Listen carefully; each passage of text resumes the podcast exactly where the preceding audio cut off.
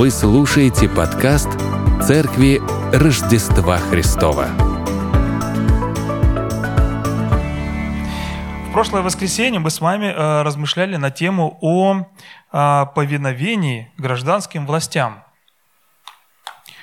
И сегодня у нас два пункта для обзора. Наш текст, да, он подразумевает два пункта. Это э, поговорим о справедливости и любви к нашим ближним – вот. И о целомудрии и благочестии в отношении самих себя. Для этого давайте забудем все, что было минут пять назад, и погрузимся в текст Писания. Не оставайтесь должными никому, ничем, кроме взаимной любви, ибо любящий другого исполнил закон – Ибо заповеди «не прелюбодействуй, не убивай, не кради, не лжесвидетельствуй, не пожелай чужого» и все другие заключаются в всем слове «люби ближнего твоего, как самого себя». Любовь не делает ближнему зла. Итак, любовь есть исполнение закона. Так поступайте, зная, что время наступило уже, и час пробудиться нам от сна – ибо ныне ближе к нам спасение, нежели когда мы уверовали. Ночь прошла, а день приблизился. Итак, отвергнем дела тьмы и облечемся во всеоружие света. Как днем будем вести себя благочинно и не предаваясь ни пированиям, ни пьянству, ни сладострастию и распутству, ни ссорам и зависти – но облекитесь в Господа нашего Иисуса Христа и попечение о плоти не превращайте в похоти. Я прошу прощения, у меня тут еще не дописано было. Но я вам прочитал это вслух.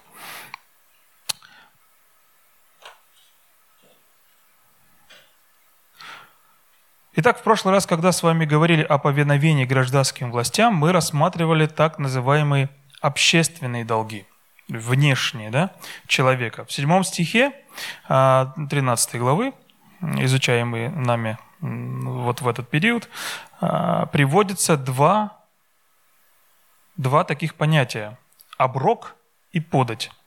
С фразой «отдавать должное», то бишь оброк, Павел подразумевает налоги, которые платили все подвластные Риму народы. Дань, оброк, которую римляне взимали с подвластных народов, состояла из трех частей. Поземельный налог, то есть то, что выращивали на земле, а, подоходный налог и э, подушевой налог. Под понятиями так этими Павел подразумевает местные налоги, которые а, вот эти вот повинности, да, которые а, налагались на тебя – когда ты находился, жил, работал, рождался, умирал вот на этой территории. Сюда входили также таможенные сборы, пошлины а, на ввозимые товары, сборы на пользование главными дорогами. Ничего удивительного. Я сейчас, э, когда езжу далеко, на юг, да, тоже с меня э, норовят вырвать некую сумму, вот, ну, потому что это платная дорога. Ну и раз в год, да, за автомобиль, когда мы оплачиваем, мы оплачиваем еще и дорожный налог на все остальные э, дороги. Что, к чему это? Ничего не поменялось. Что было тогда, э, вот в этой части, то сейчас и мы наблюдаем. За право владеть животными или пользоваться э, ручной телегой, за все, это, за все это были, э, выставлялись налоги. Павел наставил на том, что христианин должен платить свой оброк – и подати как государству, так и местным властям.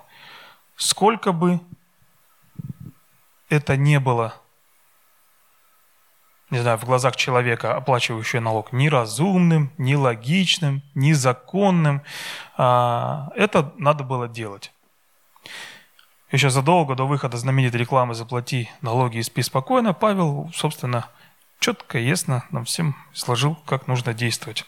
Для того, чтобы сон ну и жизнь была безмятежная и спокойная. Потом Павел обращается к личным долгам, предостерегая, не оставайтесь должными никому ничем. То есть, разобравшись с долгами вовне, он переходит уже к долгам поглубже, в центр человека. Казалось бы, об этом не стоило бы и говорить, но имелись люди, которые э, извращали молитву «Отче наш». «Прости нам грехи наши, как и мы прощаем должников наших». Вот. И те, кто был должен кому-то, да, говорили, ну как же так же, вот же, написано же. Давай-ка прощай мне. И требовали такого, такового прощения. А, Павел должен был напомнить своим ученикам, что христианство не только оправдывает отказывающихся, не только не оправдывает отказывающихся от своих обязательств по отношению к своим собратьям, но что оно является основанием самого безукоризненного выполнения всех обязательств. Что это? Если ты христианин, значит ты твердый человек. Взял долг, сказал вернешь, верни. Это твое слово. Помните, Яков говорил, да будет ваши слова. Да, да, нет, нет. Все остальное от кого? Правильно, вы знаете все это. Так же и здесь. Обещался, сделай.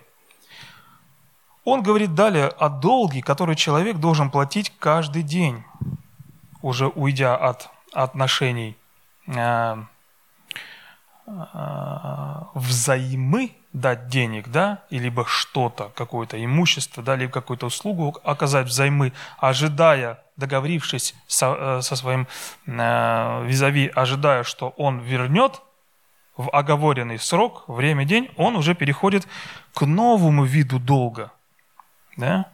И говорит он о долге, который надо платить каждый день. И этот долг – любить друг друга. Любить друг друга.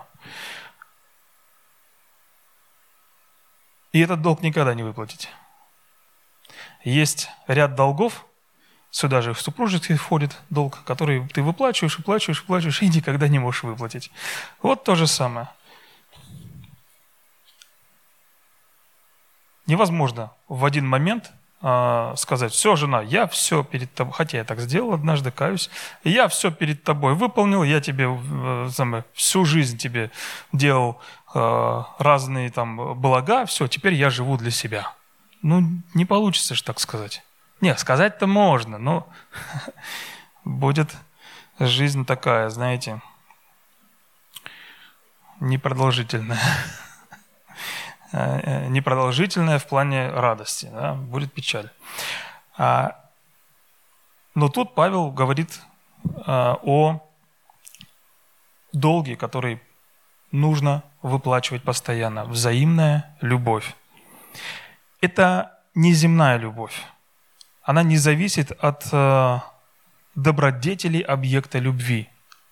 То есть не, это не тот долг, да? Вот мы говорим долг, отношения, там, дал, а, передал. Нет, это другой долг. Это когда ты должен постоянно. Это не то, что ты возвращаешь за то, что тебе сделали добро. Нет, ты любишь, ты возвращаешь, ты отдаешь, невзирая на то, что делает та сторона.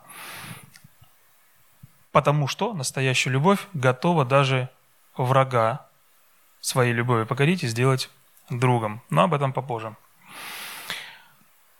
Итак, не зависит любовь от добродетели объекта любви. Эта любовь всегда незаслуженная. Она, как никакая другая любовь, распространяется не только на тех, кого хочешь любить, да, но и на всех остальных. Эта любовь проявляется в самоотдаче и зачастую в жертвенности. Бог именно так возлюбил мир – что отдал своего сына, потому что возлюбил меня, тебя, тебя, тебя и даже его, о котором ты сейчас подумал, кого в принципе не надо было любить, по твоему сугубо личному мнению. Да, но так получилось. Наш Бог есть любовь. И хорошо, что так получилось. Вот. Не то, что так получилось, стало. Нет, мы для себя открыли, что, ага, оказывается, Он есть любовь. И вот эта самая любовь, скорее всего, зависит от выбора, а не от чувств. Даже не скорее всего, а точно. По большому счету, такая вот безусловная, безграничная, похожая на океан любовь – это выбор, это решение. я буду любить. Чувства завтра изменились. Ветер перемен подул, Мэри Поппинс улетела, и все. А решение, оно остается, оно твердо. И эта божественная любовь не может проявляться в необращенном человеке. Я даже дальше пойду в своих размышлениях, и даже верующий сам по себе в сухом остатке не способен явить эту безусловную любовь. Такая любовь возможна лишь силою Духа Святого, который живет в жизни возрожден, э, живет внутри возрожденного человека. Любовь нашла свое совершенное отражение в самом Иисусе Христе, когда Он явился к нам и когда Он совершал деяния э, здесь на земле, и когда мы видели проявление Его любви к конкретным людям, начиная от учеников, заканчивая теми, с кем у него встреча была несколько секунд.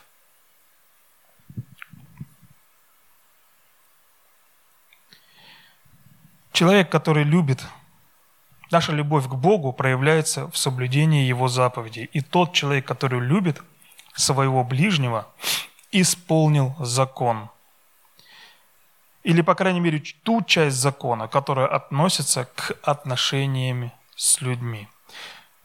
Ориген из Александрии сказал, «Долг любить остается с нами и никогда не покидает нас». Это долг, который мы отдаем каждый день, и в то же время мы остаемся должными. Павел утверждает, что если человек честно пытается выполнить, отдать, вернуть, да, совершить долг любви, он автоматически соблюдает все заповеди. Он не будет прелюбодействовать, ибо если два человека, имею в виду мужа и жену, два человека допустят, чтобы их страсть одолела с головой, то это то это случается не потому, что они очень сильно любят друг друга, когда, страсть одолевает с головой и толкает тебя на э, безумие. А это может означать то, что они слишком мало любят друг друга. А я еще перефразирую так. Наверное, они слишком много любят себя. И вот когда слишком много любишь себя любимого и недостаточно любишь на самом деле любимого человека, совершается страшное. Истинная любовь характеризуется одновременно уважением, самообладанием, которые оберегают от греха. Он человек, который обладает вот этими вот э, качествами, свойствами, самообладанием и э, самоуважением, он не убьет. Потому что любовь всегда стремится создавать, а, а не разрушать. Любовь благочинна и всегда ищет способ обезвредить врага, не убивая его, но пытаясь сделать его другом. Он никогда не станет красть, ибо любви больше свойственно давать, нежели брать. И он не пожалеет, также э, не пожелает также и чужого, ибо домогательство чужого – подсознательное желание запретного плода. А любовь очищает сердце настолько, что такое желание, оно не возникает. А если возникает, оно угасает сразу – И существует известная поговорка «люби Бога и делай, что тебе хочется». Ее блаженный Августин э, ввел в наш общий оборот.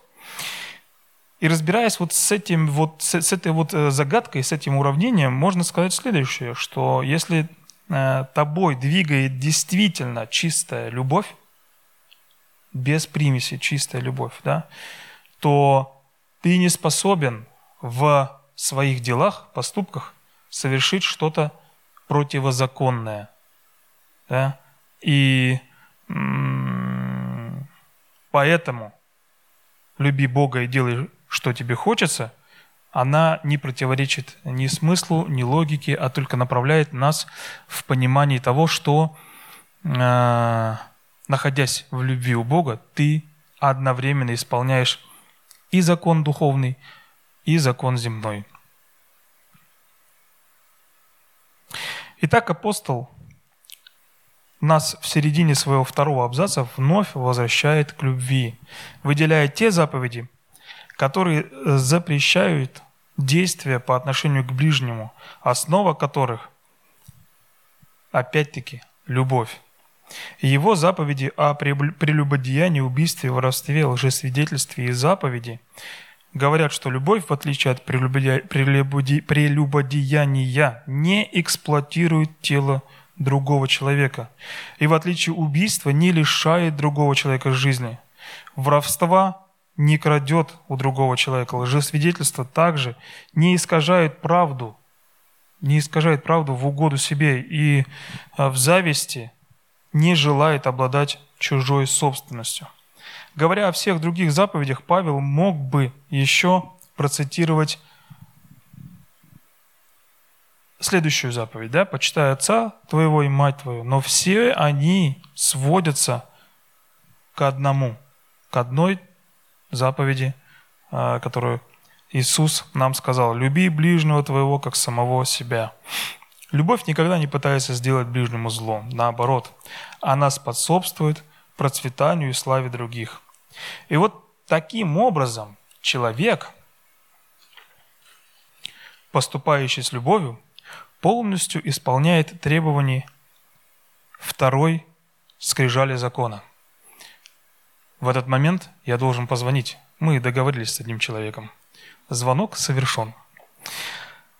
Как было бы хорошо и здорово иметь всем людям без исключения такие базовые настройки, когда ты любишь, вот прям действительно-действительно любишь, и ты понимаешь, что человек может сделать гадость какую-то, да, либо не сделать э, маленькую, а сделать большую. Но ты понимаешь, этот человек грешный. Из-за этого человека умер Христос, как и за меня. Поэтому моя ответственность и мое действие – любить Его не своей любовью, да? Потому что не получится. Мы с вами это решили. Не своей любовью, не получится. Любовью Духа Святого. И тогда, возможно, мы бы жили бы в ином мире. Я сейчас мечтать начну, в каком бы мире мы жили, но, знаете, мы живем в том мире, в котором живем. Да, и нам придется искать пути решения одной важной трудности.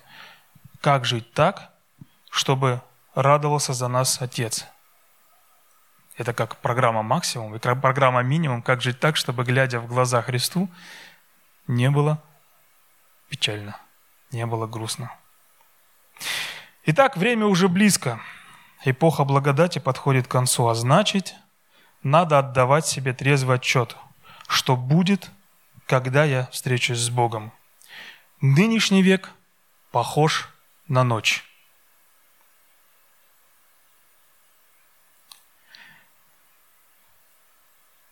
Писание его так называет. Нынешний век похож на ночь на ночь греха, которая вот-вот должна закончиться. И скоро, уже совсем скоро для верующих, для спасенных засияет рассвет, рассвет Дня Вечной Славы. Это значит, что мы должны отвергнуть себя, того самого себя, снять с себя нечистой одежды того самого прошлого, нечистые одежды этого мира – то есть все, что связано с неправедностью, со злом и с чем соприкасается в большей части этот мир, что Библия называет миром. Миром Божьим и миром тот, в котором мы живем. При этом нам нужно одеться в оружие света, то есть э, защищенное одеяние святой жизни. Составные части этого обмундирования перечислены в Ефесянам в 6 главе. Они описывают черты характера истинного христианина. Давайте пробежимся с вами по ним. Итак, станьте, припоясав чресла вашей истинную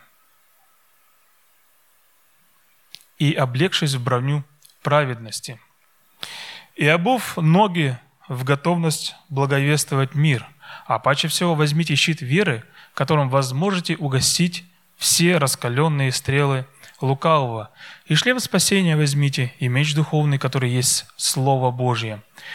Всякую молитву и прошение молитесь во всякое время Духом, и старайтесь о всем самом со всем постоянством и молением о всех святых.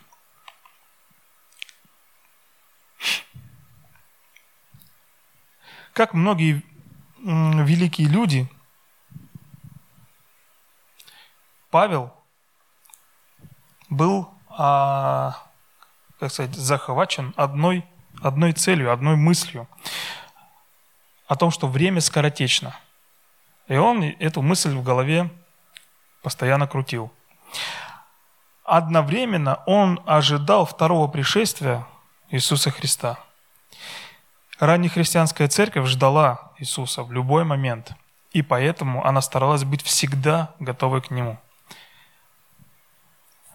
Ну, и к этому событию, и к э, встрече с Иисусом Христом. И это ожидание со временем теряло свою остроту и, наконец, ослабело. Но одно бесспорно, ни один человек не знает, когда Бог прикажет ему уйти. Ни один человек не знает, когда Бог скажет, ну вот мы и встретились. Но этот момент настанет, и мы должны быть к нему готовы. И времени остается все меньше и меньше, и с каждым днем мы на один день ближе к этому моменту – и мы должны в каждый момент, каждый день, каждую минуту быть готовыми.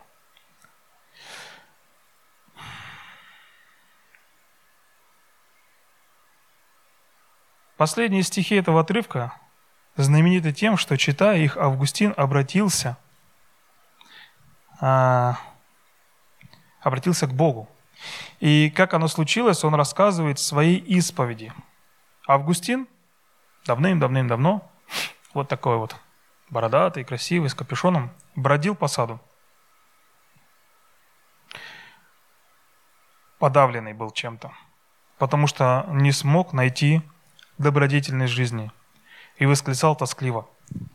Когда же, когда же, наконец, все завтра до завтра, почему не сегодня, почему не сейчас? Почему не сейчас положить конец этой порочности? Вдруг он услышал как будто детский голос, говоривший «бери и читай». И голос повторился для него «бери и читай». Он напряг свой ум, чтобы вспомнить какую-нибудь детскую игру, в которой встречаются эти слова, но не мог вспомнить ни одной. Ну, наверняка он подумал, что какие-то дети рядом играют. Он поспешил назад к скамье, где сидел друг Али, и где он оставил Писание и был том апостола Павла. И я схватил его и прочитал первый попавшийся мне на глаза отрывок. И там было следующее. «Не предаваясь ни пированием, ни пьянству, ни сладотрастию и распутству, ни ссорам и зависти, но облекитесь в Господа нашего Иисуса Христа и попечение о плоти не превращайте в похоти». Я не хотел читать далее, говорит Августин. Да и мне не нужно было делать этого. Как только я закончил читать это предложение, как будто свет убежденности влился в мое сердце. И все тени сомнения рассеялись. Я заложил страницу пальцем и закрыл книгу. Повернулся к Алию и со спокойным видом рассказал ему об этом. Целиком историю вы можете прочитать из книги «Исповедь» Блаженного Августина, э, в 12 главе это описано. И именно этими словами Бог говорил с Августином. А английский поэт Сэмюэл Тейлор, родившийся еще в 18 веке, сказал, что он верит в то, что Библия была написана по вдохновению свыше, потому что она ищет меня. Он почувствовал, для него это открылось, это его было личное откровение, что Библия искала его и, по всей видимости, нашла. Слово Божье всегда может найти и убедить сердце человека. Интересно еще будет нам рассмотреть вот эти вот шесть грехов, выбранных Павлом, да, а, более внимательно. Давайте, давайте каждое, каждое слово поразмышляем над ним. Да? Когда он перечисляет пиршество, по-гречески комос, да, это интересное слово. Первоначальное комос означало компанию друзей, сопровождавших победителя игр, состязаний, да, спортивных домой, распевавших песни и прославлявших его победу. Вот, представьте, компания идет, да, ты там отбил гол, э, тебя называют «золотая нога», и все идут такие «оле, оле, оле», радуются, торжествуют, вот, ты молодец.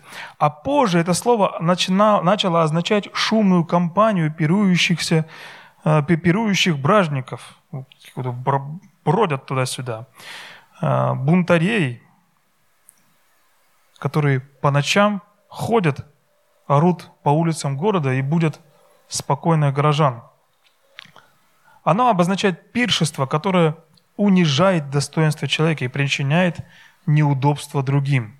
Вы знаете, приезжаешь когда на берег реки, на, на природу куда-нибудь, да, вот, и думаешь, сейчас начнется единение с природой. Я услышу соловья, как река журчит, я посмотрю на то, как ручей бежит, посмотрю, как лист вращается, падает, кружится, кружится. Но ты начинаешь слышать Буланову или Татьяну Овсиенко, которая орет с какой-нибудь, Паша, извини, пятнашки. И понимаешь, единение с природой не настало. И вот это то самое, понимаете, та самая компания, за которую ты испытываешь испанский стыд. Ты вроде бы понимаешь, что люди приехали тоже отдохнуть, и это их форма отдыха, и подходя к ним просишь убавить музыку, они, конечно же, со стеклянными глазами от выпившего алкоголя смотрят на тебя, не понимают, почему ты это просишь, но убавляя, все равно ты продолжаешь ее слышать, потому что, потому что для них вот такая вот шумная, да, такое пиршество, которое неудобство другим людям доставляет, является максимальной точкой э, отдыха, восстановления и то, что приносит им радость. Пьянство. Мете – для греков пьянство было особенно постыдным делом. Да, они пили много вина, даже дети его пили. Завтрак у них э, назывался акротизма, и состоял он из ломтя хлеба, обмакнутого вино, и все же пьянство считалось особенно постыдным делом, ибо греки пили довольно сильно разбавленное вино из-за недостатка хорошей воды. Пьянство считалось пороком не только для христианина, но и для язычника. Сладострастие. Сладострастие, коите, звучит она по-греческому, и в буквальном переводе коите – это постель, но со значением желания обладать запретной постелью. Есть твоя постель, а есть не твоя постель. Вне свою постель не ходи. И это дословно характеризует человека совершенно не ценящего верность, и всегда и везде удовлетворяющего свою похоть. Вот так вот сладострастие Павел а, а, разместил э, этот, э, э, это слово в перечне грехов. Сюда же он поставил еще распутство. Аселгия – это слово – оно является одним из самых отвратительных слов в греческом языке. Оно обозначает не только аморальность, но характеризует человека совершенно лишенного стыда. Большинство людей стремятся скрыть свои пагубные поступки, но человек, в сердце которого вот это вот распутство, аселгия, довольно долго и много уже не обращает на этого никакого внимания. Напротив, напротив, он даже в какой-то момент может найти в этом какую-то пользу и благодетель даже, да, и передать, об это, и передать информацию об этом подрастающему поколению со словами «А что такого?» М? Встречали таких товарищей? А что такого? Вот. Потому что когда ты ему говоришь о постыдном своем поведении в обществе, этот человек не понимает. Это говорит нам о том, что вот эта вот инфекция, она уже глубоко зашла в его разум, что он не способен отличить, где он ведет себя аморально, а где он ведет себя хотя бы достойно человека. Давайте так, хотя бы достойно человека.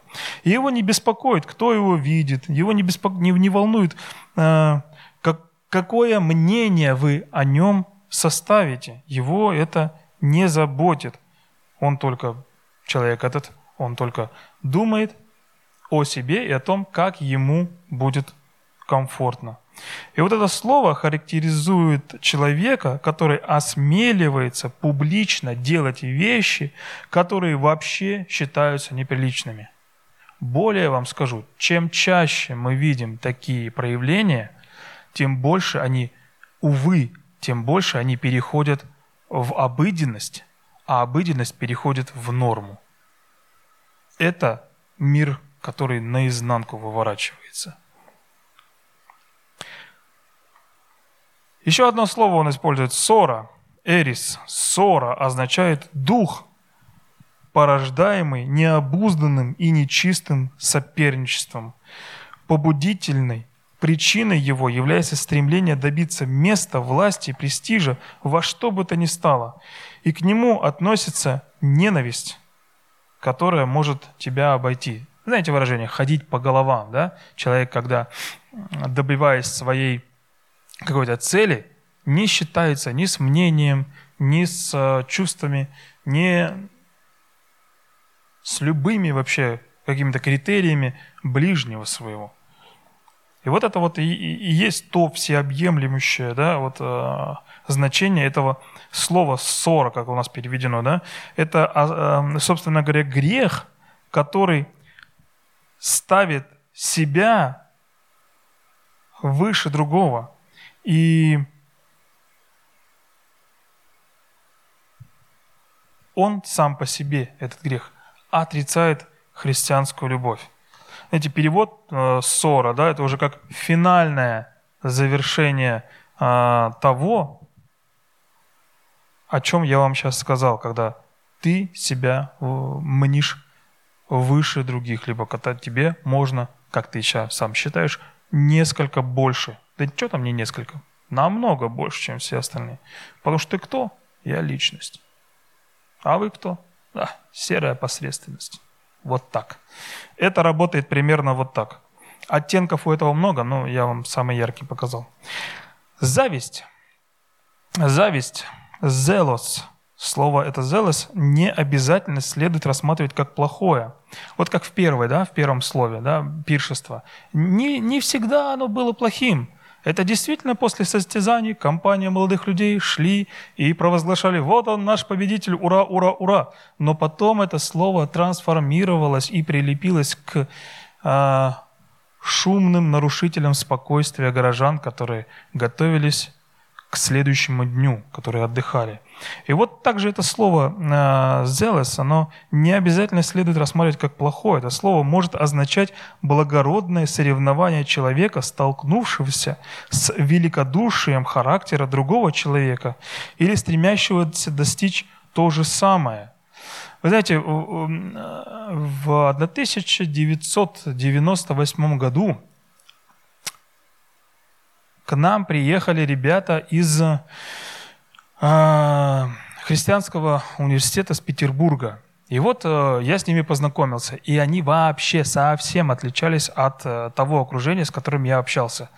И вот в этот момент я испытал вот эту самую зависть, но не зависть в плане, э, знаете, низкого черного какого-то, да, а зависть э, в плане зелос, да, потому что у нас зависть всегда плохая, да, но вот нет, э, именно вот в плане греческого слова, потому что я сам себе сказал, я хочу быть вот таким, как эти пацаны, потому что то, как я живу, и мое окружение, оно мне не нравится.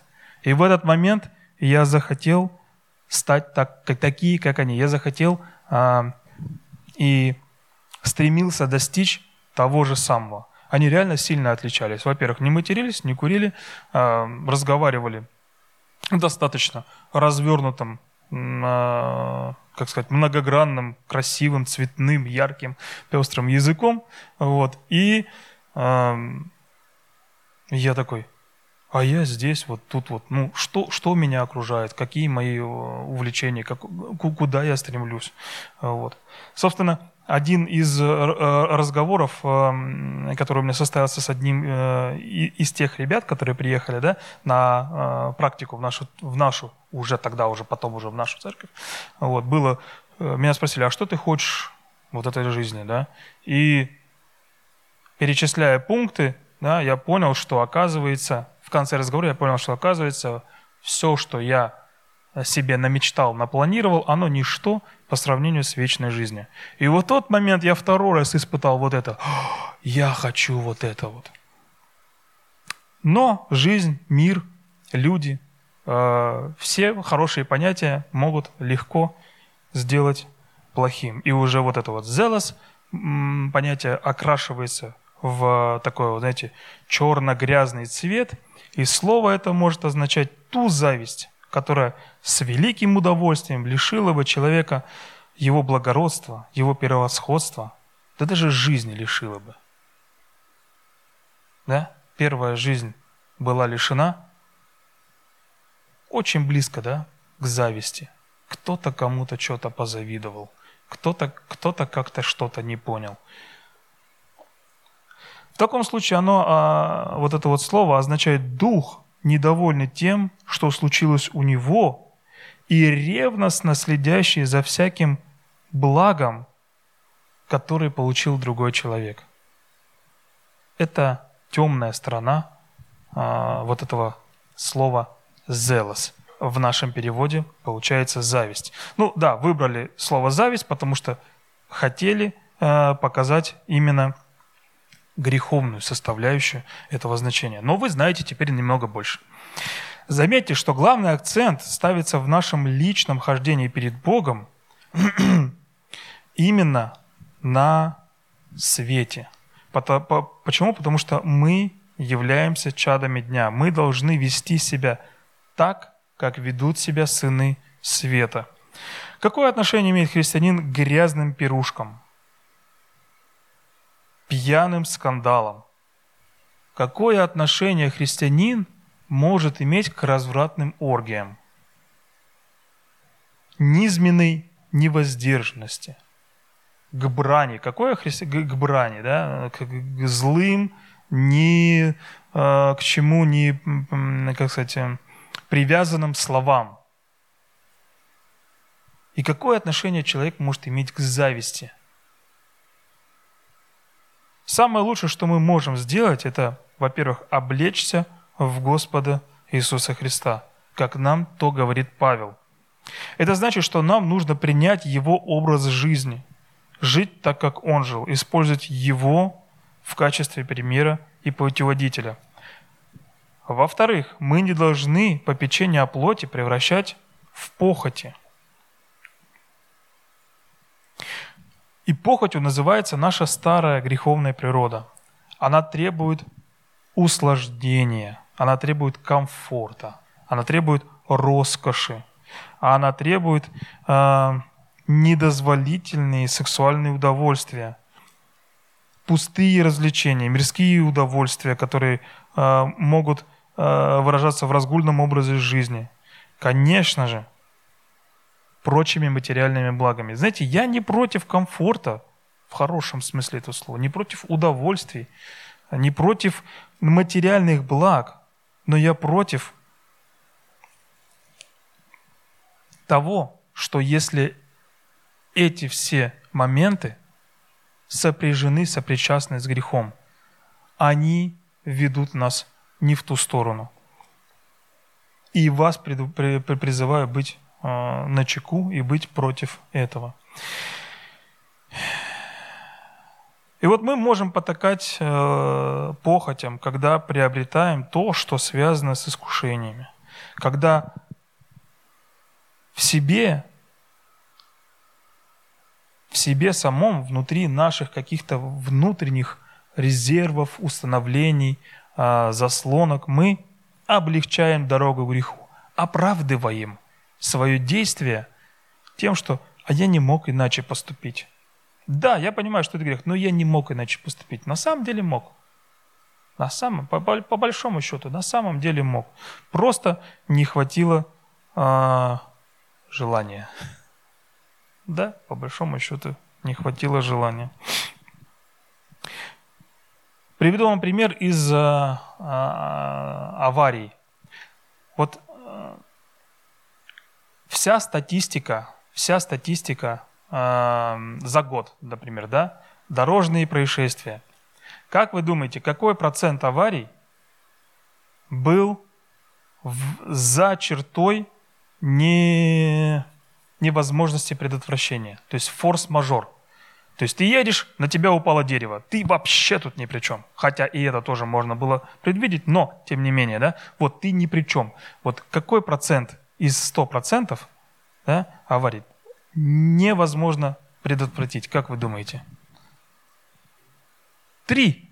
Ты прав. Всего лишь три процента. По статистике, всего лишь все остальные аварии – это скоростной режим, это э, проезд, э, неверный проезд э, нерегулируемого перекрестка, это обгон, это э, вождение в нетрезвом виде. Четыре пункта перечислила я вам, да? Можно было это избежать? Конечно, можно. Садись за руль трезвый. Не положено, не обгоняй. Скоростной режим как минимум соблюдай. Держи дистанцию, все будет хорошо.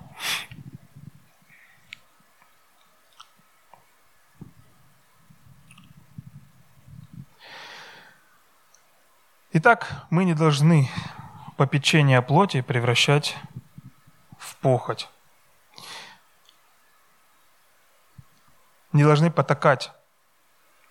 И всегда надо держать в голове, что мы можем э, изменить то или иное поведение, то или иное свое решение, которое впоследствии ведет нас не туда, куда нам хотелось бы. И внутри себя, в выставленных границах, да, которые э, с момента покаяния, вы прописали, да, который закон Божий положен на сердце наше, не ослабляйте эти стенки этого закона, не э, рубите там какие-то, знаете, такие дырочки, через которые можно э, себе самому же оправдать, почему я так сделал. Ну, это, это обман. Это обман, это будет больно потом вам в первую очередь. Второе, это будет больно вашим близким. Итак, нам ничем не нельзя, нам ничем нельзя, э, как сказать, быть увлеченным, если в основе этого увлечения лежит похоть. Наоборот, нам нужно не давать ей возможности проявлять себя. Нам нужно противостоять ей. И именно этот отрывок Бог использовал для обращения ко Христу и чистоте очень умного, но слишком плотского, на его, по его мнению, Августина. И когда он дочитал до 14 стиха, он сдался и отдал себя Господу. С тех пор он вошел в историю как блаженный или как святой Августин. А как мы с вами войдем в историю? Вы же знаете, что вы сами пишете свою историю, да? Вы же знаете, что а, все, что мы делаем, все Бог знает. И как мы с вами войдем в эту историю, которую пишет Бог? Какое имя вы хотели бы получить? Вот порассуждайте над э, именем полусвятой. Вот есть имя грешник, а есть имя святой, а, а есть имя полусвятой. На мой взгляд, это еще обиднее, чем грешник. Когда ты грешник, с тобой все понятно. Когда ты святой, с тобой все понятно. Ну что за имя полусвятой? Не сообразуйтесь с веком сим. Не давайте себе, а, как сказать, послабление, что Христос недостаточно за нас пострадал. Нет, у нас новая природа, нам нет смысла смотреть на весь этот перечень и думать, как бы сделать так, чтобы и нашим, и вашим. Нам не нужно это уже давно. Когда я только-только покаялся, меня практически везде, и в учебном заведении, потом уже впоследствии на работе спрашивали, а что вам и, и курить нельзя, а что вам и пить нельзя, а что вам и э, как бы есть нельзя, а что вам и, и, женщин нельзя? Я говорю, так и нет же, как бы все можно, но мне это не нужно. И тут у людей шаблоны разрывались. Ну, я брал текст э, Петра, и говорил, все позволительно, но не все полезно. Вот. А, также я говорил, раньше я без этого реально не мог жить, но когда пришел Бог в мою жизнь, мне это уже не хочется. И мои друзья, они не могли понять, как так? Как так? Открывая следующую бутылку, они не понимали, как так? Ну вот было так. И слава Богу, что по Его милости, по Его благодати мы получили с вами другие имена. И Бог смотрит на нас сквозь кровь Его, Иисуса Христа, которую Он пролил, которую Он пролил за нас. Но есть в Откровении такой стих эм, в третьей главе, да, обращенный к Лаодикийской церкви, знаменитое обращение, вот, когда я размышлял, знаете, и, и вашим, и нашим, и туда, и сюда, а, Бог обращается так, «Знаю твои дела, ты не холоден, не горяч». Ты не холоден, не горяч. О, если бы ты был холоден и горяч, но как, так, как ты тепл, а не горяч и не холоден, то извергну тебя из моих уст, говорит Бог. Имеющий ухо да слышит, что Дух говорит церквям. Такое, таким заканчивается обращение к, к церквям в Откровении.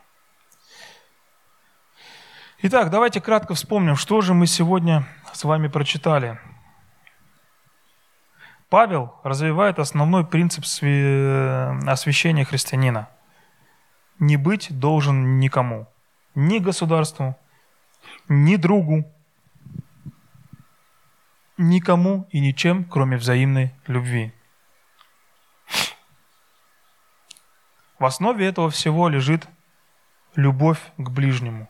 Возлюби ближнего как самого себя. Это задача номер два. Да? Задача номер один, кто помнит? Задача номер два – люби ближнего, а задача номер один – возлюби Господа своего, верно? Люби ближнего твоего, как самого себя. И здесь это забота скорее о ближнем, нежели о себе. Потому что если сосредоточиться на первой части – как само, а на второй части, как самого себя. Ну, давай я сначала возлюблю сильно самого себя, хорошенечко, долго, укоренюсь в этом, а потом уже начну других э, любить. Ну, так и может жизнь пройти. Уж извините. Наше понимание всей жизни тянется из восприятия божественного откровения. А значит, а значит, Павел не принижает значение нашего разума, а наоборот, он его подчеркивает. Далее мы говорили, что ночь прошла, и в мир уже пришел свет. Отвергнем все прежнее, облечемся в оружие света. Эта метафора, метафора подчеркивает, что для успешной духовной борьбы необходимо не просто отвергнуть пороки. Надо развивать положительные духовные дарования. Нужны в первую очередь отношения с Богом, потом отношения с близким. А что это? Да? Это вот как раз-таки возвращаемся к первой и ко второй заповеди, которые Христос сказал, к чему сводится весь закон и пророки. Вы знаете, исследования были э, по, э, по сотрудникам. Вот. А сколько можно задач накидывать сотрудникам, чтобы они э, выполняли их э, без особого размытия цели. И вот не более трех задач. Не более трех задач дополнительных к основным, да, можно выполнять, и э, они будут так или иначе достигнуты, они будут в голове постоянно. Нам дали с вами две задачи. Пожалели на 33,3%. Запас прочности есть, и мы действительно можем это держать в голове и можем это выполнить, даже перевыполнить. Другими словами, мы с вами в щадящем режиме находимся, по сравнению, конечно с Ветхим Заветом. Будем вести себя благочинно. Это предостережение от Павла против греховного образа жизни. То есть отдавайте себе отчет, что вы думаете, что вы делаете. Не что вы делаете, это уже поздно. Вы уже начали делать. На этапе размышления, на этапе пришла мысль. Откуда? А что? От чего? Зачем? Что мне это будет? К чему, к чему это приведет? И так далее. И в конце концов облечемся в Господа нашего Иисуса Христа. Это пояснение, а, выражение «облечемся в оружие света». Облечемся в Господа нашего Иисуса Христа – это облечемся в оружие света. Оно указывает, что те, кто во Христе, должны проводить жизнь, а, соответствующую их новому званию. И вот в Ефесянам в 4 главе а, я хотел бы с вами прочитать такие стихи. «Итак, я узник Господи, умоляю вас поступать достойно звания, в которое вы призваны, со всяким смиреннобудрием и кротостью и долготерпением, снисходя друг к другу любовью, стараясь сохранять единство Духа в союзе мира, одно тело и один Дух, как и вы призваны к одной надежде вашего звания. Один Господь, одна вера, одно крещение, один Бог и Отец всех, который над всеми, и через всех и во всех нас. Каждому же из нас дана благодать по мере дара Христова. И как же практически мы можем применить все то, что мы сегодня прочитали из Ефесянам, из э, Римлянам, я, наверное, повторюсь, но важные критерии для э, жизни христианина да, это читать Писание, размышлять над ним, не просто читать, размышлять, задумываться, сопоставлять свою жизнь с тем, что мы прочитали. Замечать, как святые люди того времени выходили победителями э, в схватке с тьмой. Молиться, молиться постоянно, опять же, размышлять над своей жизнью, над своим естеством, прося у Бога мудрости, защиты и силы. Также быть в общении. Общение – это не только слово, да, можно вот просто встретиться, поговорить, и это неплохо. Но общение, оно может распространяться и дальше. Можно говорить о планах, о служении, о Боге – о том, что Он сделал в нашей жизни. И эта тема не заслужена нами, а зачастую обделяется вниманием. Служите друг другу, каждый тем даром, который получил. Одна из важнейших составляющих жизни христианина, когда ты отдаешь, вот твое проявление э, веры, проявление того, каков ты христианин. Замечайте, чего вы делаете, а чего вы не делаете для Царствия Божия.